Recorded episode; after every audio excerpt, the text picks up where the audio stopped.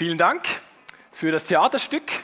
So oder so ähnlich war das mit der Geburt von Jesus. Jesus war Gottes Kinderüberraschung. Oder? Wir kennen das wahrscheinlich hier. Und meine Frage an die Kinder ist jetzt, wer hat bisher in der Adventszeit bis heute am wenigsten Schocki gegessen? Wer von euch? Lorin. Okay, dann kannst du sie ab, das abholen und kannst das nachholen, was du bisher noch nicht gegessen hast in der Adventszeit. Sehr gut. Jesus ist Gottes Kinderüberraschung. Das heißt, an dem ersten Weihnachten, da wurden ganz, ganz viele Menschen überrascht. Maria war überrascht, dass sie ein Kind bekommt. Josef auch. Die Engel haben die Hirten überrascht. Die Weisen wurden von einem Stern überrascht und so weiter. Gott hat mit Weihnachten ganz viele verschiedene Menschen überrascht. Aber der Reihe nach. Also Josef musste wegen einer Volkszählung von Nazareth nach Bethlehem reisen. Und das war ganz schön weit. Wir sehen das hier auf der Karte. Die Städte gibt es immer noch heute. Und man weiß, dass Nazareth bis Bethlehem, das sind ungefähr 110 Kilometer. Das ist ganz schön weit. Das ist so, wie wenn man von Zürich, da vom Helvetiaplatz abfährt oder abläuft und bis Bern, Stadtteil Bethlehem, läuft, dann sind das ungefähr 120 Kilometer, ein bisschen mehr, als Maria und Josef laufen mussten. Aber eben, ja, Josef war nicht alleine, seine schwangere Frau Maria war dabei. Aber warum eigentlich? Warum war Maria eigentlich dabei? Weil Josef war in Bethlehem zu Hause geboren, seine Familie lebte dort oder war von dort her, er musste dorthin. Maria vermutlich gar nicht unbedingt. Ich habe mich gefragt, ob vielleicht Maria und Josef einen Adventskalender zusammen hatten. Und deshalb mussten sie die Reise zusammen machen, dass jeder, jeden Tag einer ein Türchen aufmachen konnte und am nächsten Tag wieder der andere. Nein, das glaube ich nicht, dass das so war. Aber eben Maria war dabei. Vielleicht war Maria aus dem Grund dabei, weil Josef sie beschützen wollte. Weil die Maria schwanger war und irgendwann hat man das gesehen, man im Bauch und die Leute in Nazareth haben vermutlich sich über die Maria lustig gemacht und haben gesagt, hahaha, die Maria ist schwanger und die behauptet, das Baby sei von Gott und so. Das ist ja wohl ein Witz. Und je größer das Kind und der Bauch wurde, desto mehr haben die Leute vermutlich die Maria ausgelacht und über sie sich lustig gemacht. Und darum nimmt Josef die Maria mit. Sie sind unterwegs nach Bethlehem. Ob sie einen Esel hatten, weiß ich gar nicht. Von einem Esel steht nichts in der Bibel. Man zeichnet das immer so schön und ähm, romantisch, dass die zwei da in der Wüste im schönen Sand unterwegs sind, aber das war vermutlich ziemlich anstrengend. Es steht auch nicht da, wie oft die Maria den Josef gefragt hat, wann sind wir endlich da, Josef? Vermutlich hat sie das mehrmals gefragt. Aber irgendwann war es dann soweit und sie kommen in Bethlehem an. Und dann steht in der Bibel Folgendes. Während sie nun in Bethlehem waren, kam für Maria die Zeit der Entbindung. Sie brachte ihr erstes Kind, einen Sohn, zur Welt, wickelte ihn in Windeln und legte ihn in eine Futterkrippe. Denn sie hatten keinen Platz in der Unterkunft bekommen. Da ist er also endlich geboren, der versprochene König, der Retter von der Welt.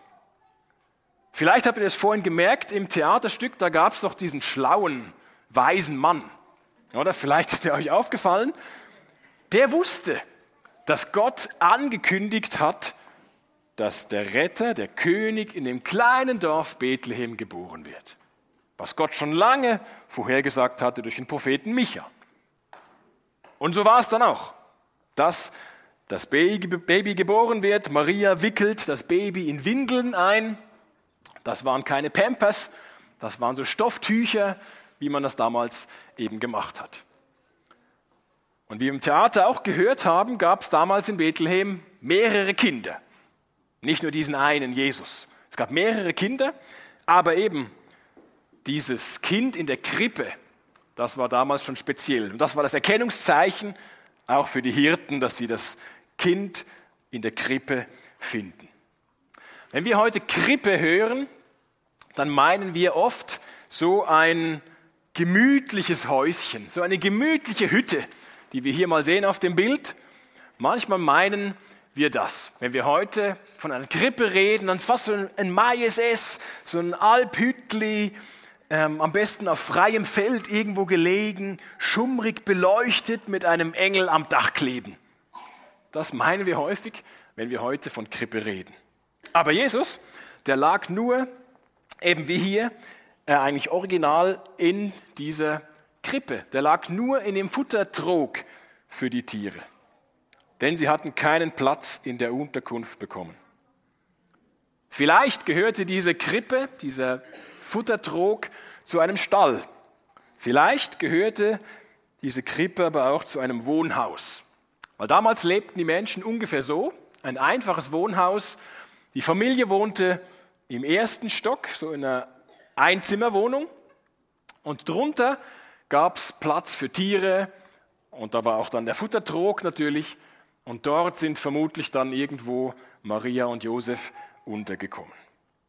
Jedenfalls war es so bequem wie vermutlich bei euch heute Abend in der Stube, vielleicht beim Kaminfeuer und mit dem leuchtenden Baum und dem Geschmack vom Raclette noch vom Käse oder so. So bequem war es bei denen auf jeden Fall nicht. Im Theater haben zwei Leute ganz richtig festgestellt, den König, den erwartet man doch im Palast. Den erwartet man nicht in der Krippe. Das passt irgendwie nicht zusammen, der König und die Krippe. Das ist so, König und Krippe, das ist so, wie wenn man ein Geschenk einpackt. Habt ihr vielleicht die letzten Tage noch gemacht oder müsst vielleicht heute das noch machen? Wenn man ein Geschenk einpackt und das Geschenkpapier abschneidet und anfängt einzupacken und man merkt auf einmal, das Geschenkpapier ist zu klein. Oder vielleicht auch schon passiert, man merkt irgendwie, ich könnte probieren, dass man es nicht merkt, auf der Unterseite vielleicht, aber es sieht einfach blöd aus. Es passt nicht. Das Geschenk ist zu groß und das Papier ist zu klein. Das passt nicht zusammen, genauso wie der König und die Krippe nicht zusammenpassen. Aber Gott macht das extra. Er macht das extra, denn bei Gott im Himmel, als Jesus noch dort war, da war er reich. Aber er kam extra auf diese Erde und ist arm geworden. Ein Baby hat ja nichts. Wenn ein Baby auf die Welt kommt, hat es nichts. Und auch als Jesus groß geworden ist, als Erwachsener, hatte er wenig bis gar nichts. Aber trotzdem hat er die Menschen beschenkt. Auch wenn er gar nichts hatte, er hat die Menschen beschenkt, nämlich mit der Liebe von unserem Gott. Er ist nicht gekommen, um sich wie ein König bedienen zu lassen, auf den Thron sich zu setzen und die Diener haben so ein bisschen diese Palmwedel geschwenkt und Jesus hat die Befehle erteilt. Nein, Jesus hat sich nicht bedienen lassen. Er kam, um den Menschen zu dienen, um sie zu retten. Das Wertvollste, was ein Mensch besitzt, ist sein eigenes Leben. Und das hat Jesus gegeben. Damit hat er bezahlt am Kreuz, damit jeder, der an ihn glaubt, zu Gottes Familie gehört. Und das ist viel mehr wert als ein Haufen Geld. Wenn Jesus den verteilt hätte, das hätte ein paar Menschen schon kurzfristig geholfen, aber nicht in die Beziehung zu Gott zu kommen. An Weihnachten wird eben dieser Retter geboren. Und was da alles passiert rund um Weihnachten, das zeigt eben, dass Jesus diese Kinderüberraschung von Gott ist. Weil alle, die in der Weihnachtsgeschichte auftauchen, vor der Geburt, nach der Geburt, alle Menschen, die da auftauchen oder alle Wesen, die auftauchen, die tun das Gleiche. Was haben die Hirten gemacht und die Weisen gemacht, als sie das Baby, das Baby Jesus gesehen haben? Haben sie gesagt, yeah, so herzig. Glaube ich nicht. Sie sind niedergefallen, steht da. Sie haben, sind niedergekniet und haben dieses Kind angebetet. Das Baby angebetet, als gestandene Hirten, als weise Männer sind sie niedergefallen vor einem Baby und haben es als Gott verehrt, als König und als Retter. Auch die Engel die haben Gott gelobt. Genauso die beiden Senioren, die in der Weihnachtsgeschichte auftauchen. Die sind zwar nicht bei der Krippe, aber nachher, 40 Tage später, als Jesus im Tempel in Jerusalem mit seinen Eltern ist, da treffen diese beiden Senioren auf die junge Familie. Und da steht dann er, Simeon, nahm das Kind auf seine Arme und lobte Gott und sagte, Herr, nun kann ich in Frieden sterben.